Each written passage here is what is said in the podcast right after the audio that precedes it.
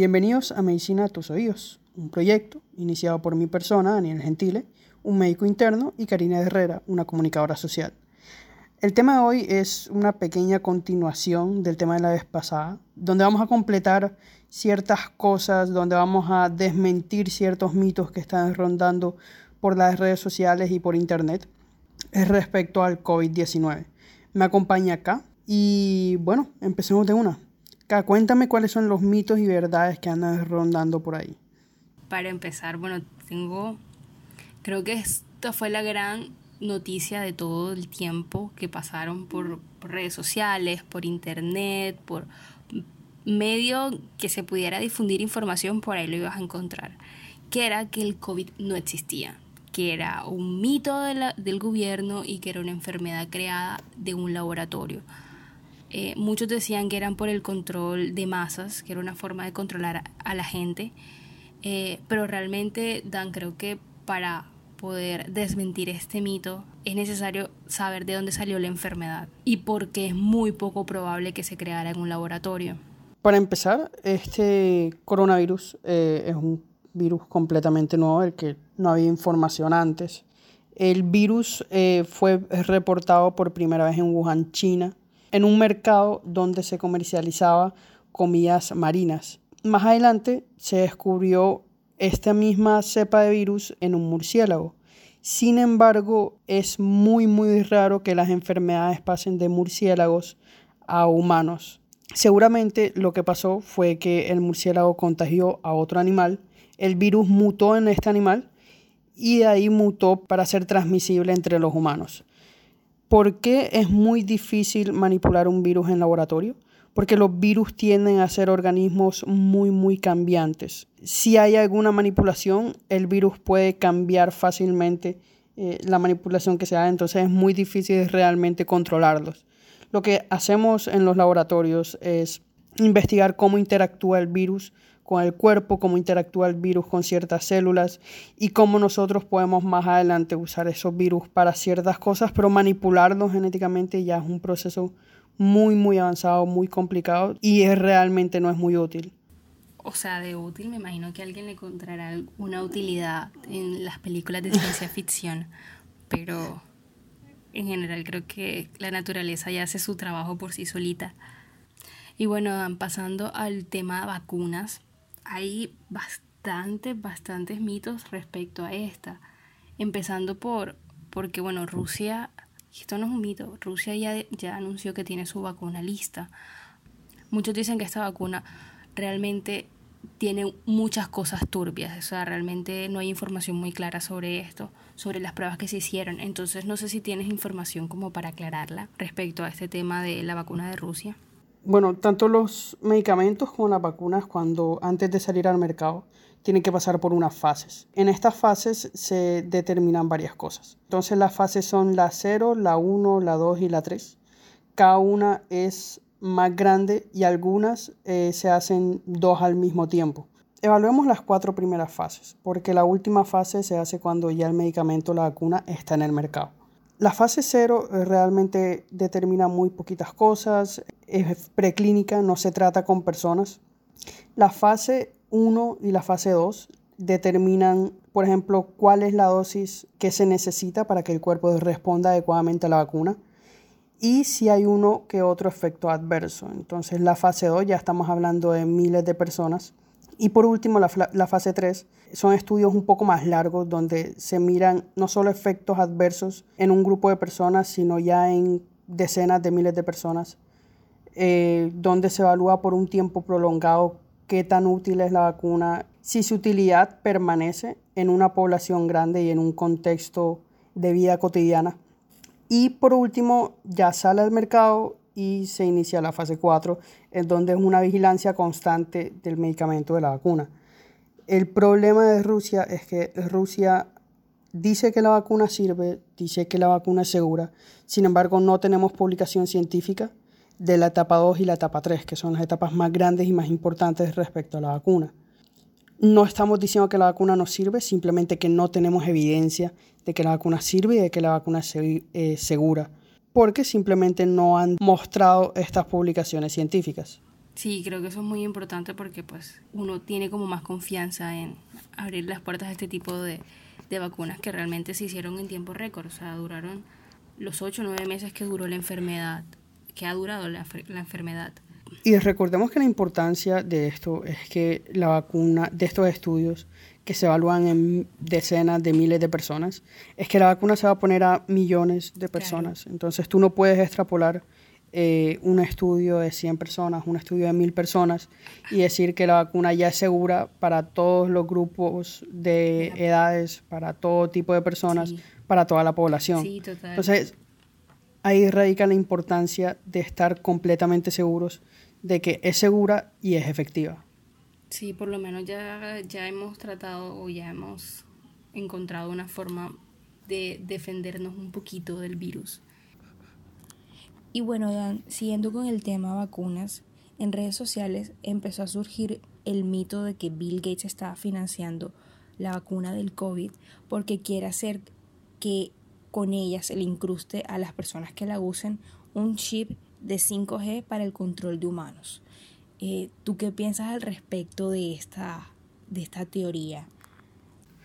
Yo pienso que aquí eh, cogieron dos teorías eh, completamente diferentes y alguien por broma, espero que haya sido por broma, eh, unió estas teorías para darle más extravagancia. Primero, iniciando con el personaje de Bill Gates. Realmente Bill Gates es una de las personas más ricas eh, en, en, estos tiempos.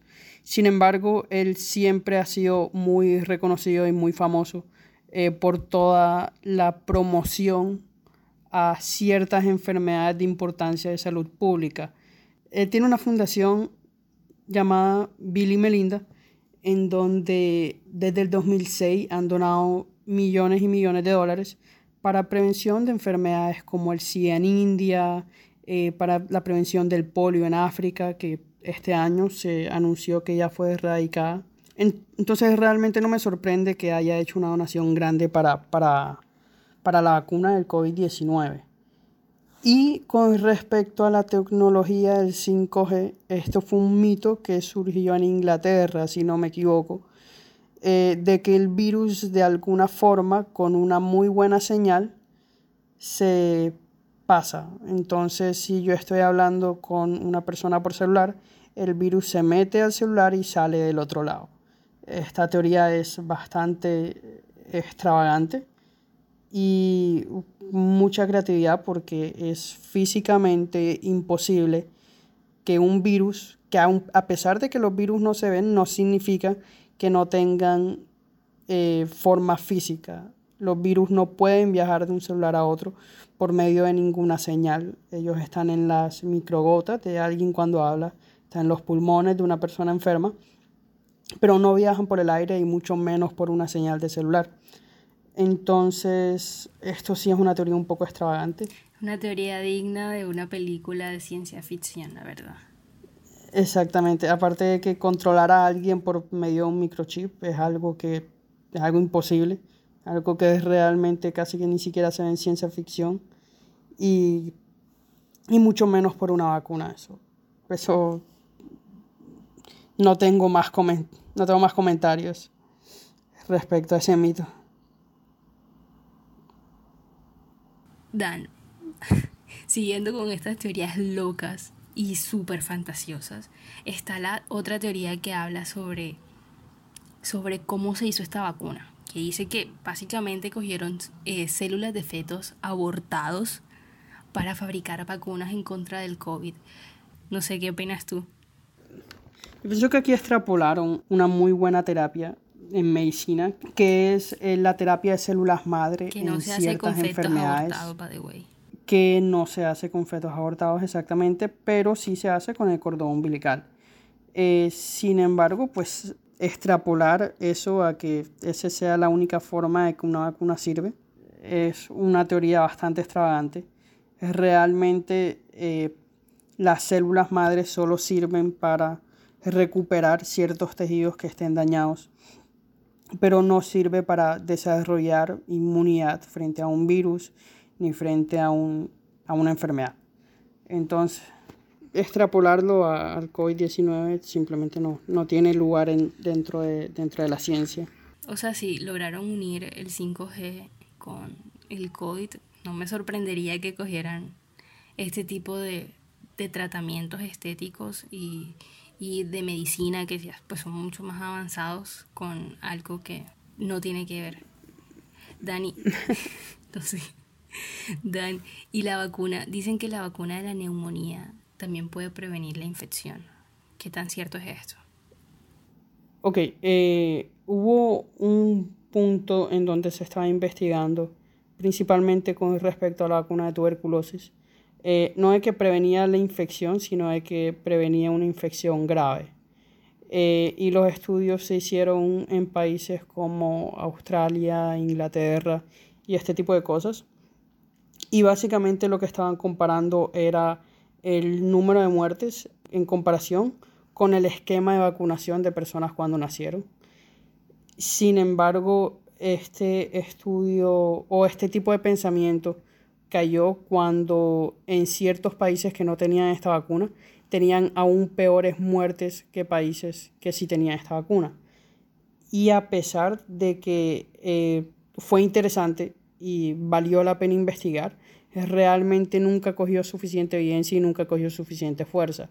Aparte de que confiarse de que una vacuna mejora o previene otra enfermedad es realmente una forma de, pues, de ilusionarse cuando realmente es más importante tratar el COVID-19, buscar tratamientos efectivos y seguir las medidas de prevención que siempre, que siempre se dieron, que fue el lavado de manos, que fue el distanciamiento social, que fue el uso de tapabocas. Siento que eso es muy importante, por lo menos para las personas que nos han contagiado y que pues por lo menos aún pueden o están en riesgo, es como mantener sobre todo, no confiarse de supuestas medicinas ni nada, sino mantener lo, lo establecido por la OMS, que es todo lo que acabas de mencionar. Por otro lado, tenemos una teoría muy horrible que se esparció por toda Colombia, donde se acusaba al personal de salud y las instituciones también de salud de cobrar dineros extras por las muertes de, del COVID.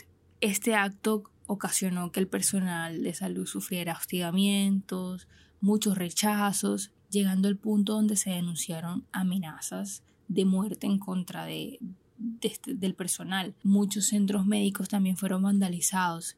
Dan, tú que viviste esto en primera fila, ¿puedes contarnos más o menos cómo fue esa situación?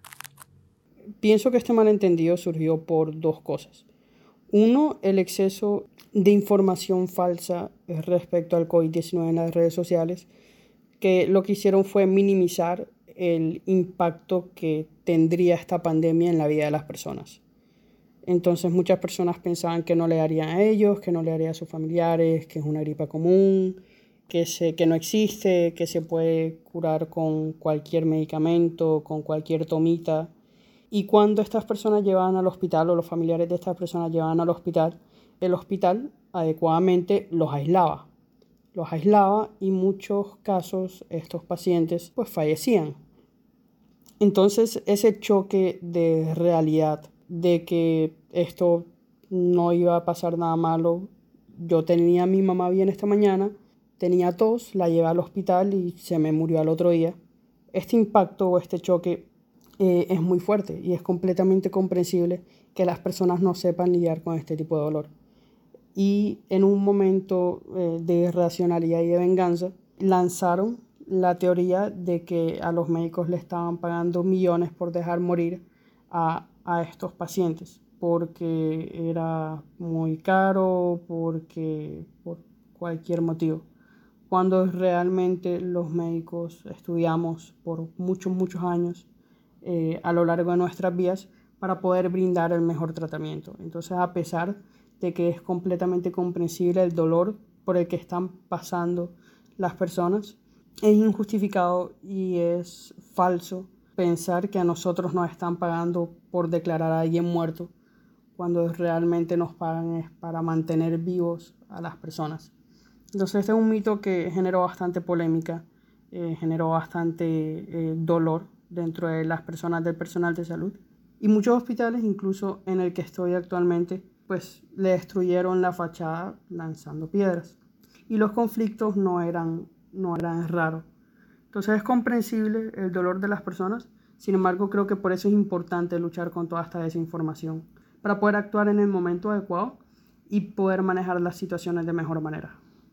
Y bueno, Dan, cambiando de tema, en cuestión de medicamentos, hay muchas personas que hablan y recomiendan como si fuera el santo grial a la aspirina. Dicen que la aspirina cura el COVID, que las farmacéuticas la están ocultando. Coméntanos tu opinión aquí.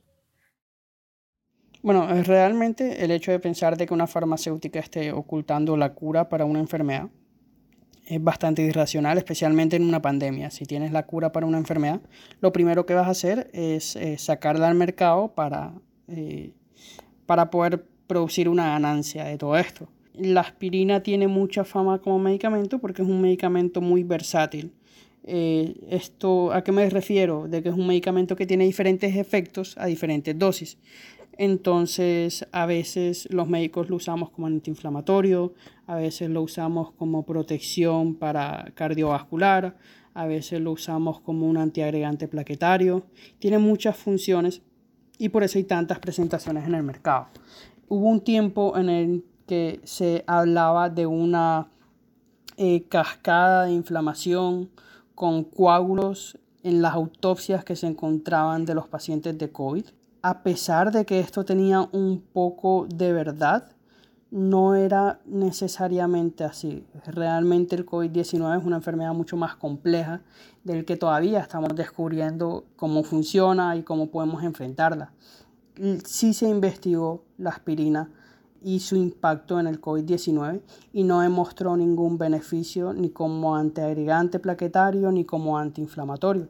Entonces no estoy diciendo que la aspirina no es un medicamento muy bueno que sirve para ciertas cosas, pero efectivamente no sirve para el COVID-19 y no es la cura para, muchas enfermedades realmente.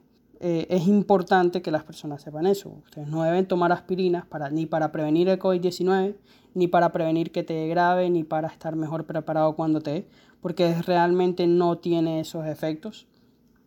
Y lo más importante es seguir las medidas de prevención, que son el lavado de manos, el distanciamiento social y todas estas cosas que ya hemos mencionado una y otra vez en la televisión y en este podcast. Eh, hablando del lavado de manos, Dan, muchas personas comentaban que el secarse las manos con los secadores eléctricos que hay en los baños públicos era más seguro y prevenía el COVID que secárselas con toallitas. ¿Es un mito o es una verdad? Realmente es... Eh, algo irrelevante. Eh, si te lavas las manos bien, coges una toallita que no ha sido manipulada por otra persona o una toallita que no haya sido con la que no hayan limpiado otra superficie, no hay ningún problema.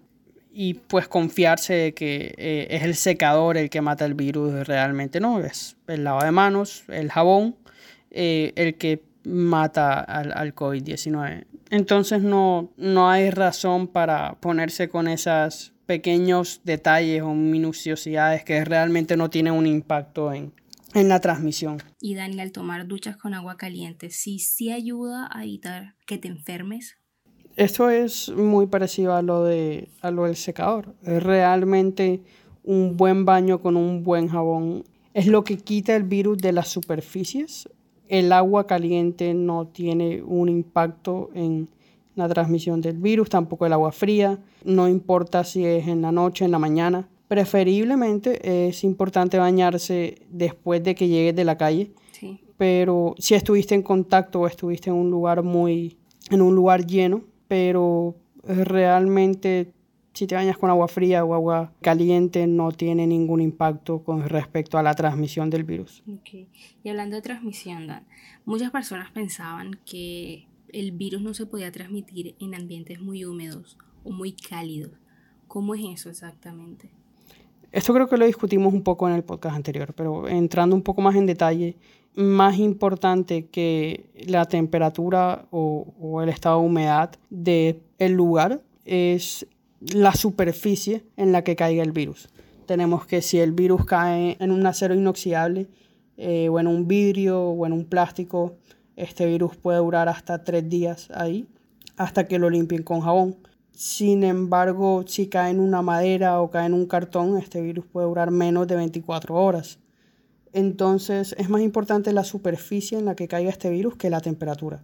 Sí hay evidencia de que dura menos en una superficie, en un lugar caliente y en un lugar seco. Sin embargo, esto realmente no tiene un impacto y esto lo vimos aquí en Barranquilla, que fue una de las primeras ciudades que se vio más afectada con respecto al COVID-19 inicialmente aquí en Colombia. Dan, y digamos, muchas empresas lo que están haciendo cuando eh, los trabajadores llegan a, trabajar es como bañarlos en alcohol. ¿Eso sirve de algo? Pues digamos que eh, serviría en caso de que el virus esté en las superficies y si la persona estaba en un lugar público, sí puede haber eh, algo de virus en la ropa o, en el pelo si estuviste cerca de una persona eh, contagiada. Sin embargo, realmente la efectividad de esto es bastante dudosa. Es más importante y me parece más relevante que promuevan el lavado de manos con gel antibacterial o con agua y jabón, que es como se hace en muchas instituciones de salud, de hecho no te riegan eh, alcohol, simplemente te dan gel antibacterial antes de entrar o te piden que te laves las manos antes de entrar, por ejemplo. Y bueno, Dan, muchas personas piensan que esta enfermedad también se puede transmitir por medio del mosquito. Coméntanos realmente si es verdad o es un mito. No, el mosquito es transmisor de muchas enfermedades en medicina, sin embargo el COVID-19 no es ninguna de esas. Actualmente la única transmisión que se conoce es la de persona a persona y si, esta, y si una persona se contagia es porque estuvo en contacto con alguien que estaba contagiado o con una superficie que fue contaminada por otra persona con la infección. Eh, bueno, y pasando por el tema de, de alimentos mágicos, de medicinas milagrosas, hay muchas personas que empezaron a, a decir que el ajo servía para prevenir el contagio. ¿Qué tan cierto es? El ajo es una excelente comida, una comida nutritiva, le da sabor a muchas cosas, pero aparte de un mal aliento y que genera un distanciamiento social no deseado, no tiene ningún impacto en curarse del COVID-19 y mucho menos en la transmisión de este. Ay, no. bueno, eso sí es cierto. Mantendrá a la gente a metro y medio, dos metros de distancia había muchas personas que también hablaban sobre el agua salina y, o el agua con sal, que ayudaba mucho como a hacer gárgaras con ella, evitaba que si te contagiaste, pues que te diera. Todas estas cosas, tanto el ajo como gárgaras con agua con sal, gárgaras con cloro, vi por ahí, eh, gárgaras con limón, con miel, con jengibre, exceptuando las gárgaras con cloro que pueden ser potencialmente tóxicas y potencialmente peligrosas. Todas estas gárgaras de agua con sal, de miel, de limón, de jengibre, eh, mi comentario es igual que el ajo. El jengibre, el limón, la miel son excelentes alimentos que se acompañan en muchas comidas, eh, que son muy nutritivas, que son ricas en muchas vitaminas. Sin embargo, no tiene ningún impacto en la evolución del COVID-19 y mucho menos en la gravedad de estos. Eh, la gravedad es algo por probabilidad de cómo reacciona el cuerpo con el virus. Sin embargo, hay ciertos factores que te predisponen a, que te pueda dar más grave, que ya lo hemos mencionado anteriormente, que son hipertensión arterial, hipertensión pulmonar, que es diferente, eh, falla cardíaca, EPOC, diabetes, asma, en fin, muchas otras enfermedades y ser mayor de 60 años, mayor de 50 años, son cosas que aumentan el riesgo. Pero decir que el riesgo disminuye por aspirina, por miel, por limón, por jengibre, es hacer que las personas se confíen y es irresponsable generar este falso sentido de seguridad solo por comer ciertas cosas. Y Dan, muchas personas empezaron a decir que los antibióticos eh, ayudaban a prevenir y a tratar el COVID. ¿Cómo es eso?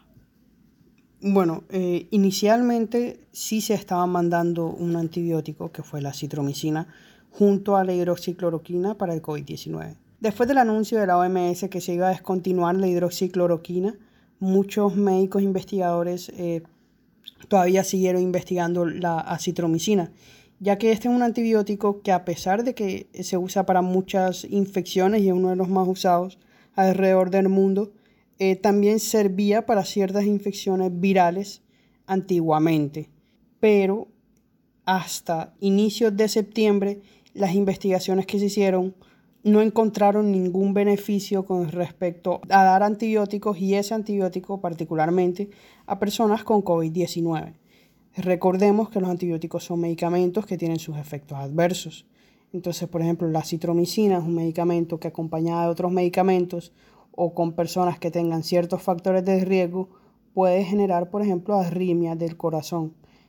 Entonces son cosas que tenemos que tener en cuenta, aparte de que dar antibiótico a una persona que no lo necesite, la próxima vez que se pueda infectar, puede que el tratamiento que mande el médico no sea efectivo. Entonces son cosas que tienen que considerar eh, y por eso es importante no tomar antibióticos arbitrariamente y mucho menos para una enfermedad para la que no sirve. Y bueno, no nos podíamos ir sin hablar de la vitamina C, porque muchos dicen que es la panacea y que esto ayuda a prevenir el contagio porque te sube las defensas, porque evita que te dé gripa, o sea, de todo. ¿Qué nos tienes para contar de la vitamina C y cómo funciona con respecto al COVID-19? A la La, vitamina C es una vitamina muy interesante, aparte que el suplemento de la vitamina C. Eh, no solo se usa, no solo algunos médicos lo usan para ciertas, eh, ciertas enfermedades muy interesantes, eh, sino que es uno de los suplementos más vendidos eh, y más consumidos hoy en día. Sin embargo, la vitamina C no cura el COVID-19, no previene el COVID-19, no hace que el COVID-19 dure menos y tampoco ayuda ni sirve como tratamiento para la gripa común. Lo único que hace con respecto a la gripa es que si tú tienes buenos niveles de vitamina C antes que te dé la gripa, esta dura menos. Muy interesante que menciones eh, lo de la vitamina C, K, porque el próximo capítulo de este podcast es de la vitamina C todo lo que tienes que saber de vitamina C. Eh, cuál es la mejor presentación, la, la, tienes que tomar en pastilla o en gomita, sirven los niños, sirven los viejitos, si una mujer está embarazada, la debe tomar o no la debe tomar, con qué enfermedades sí se debe tomar o con qué enfermedades está prohibido tomar la vitamina C. Para más información, escúchenos en el próximo capítulo que va a ser de vitamina C aquí en Medicina a tus oídos.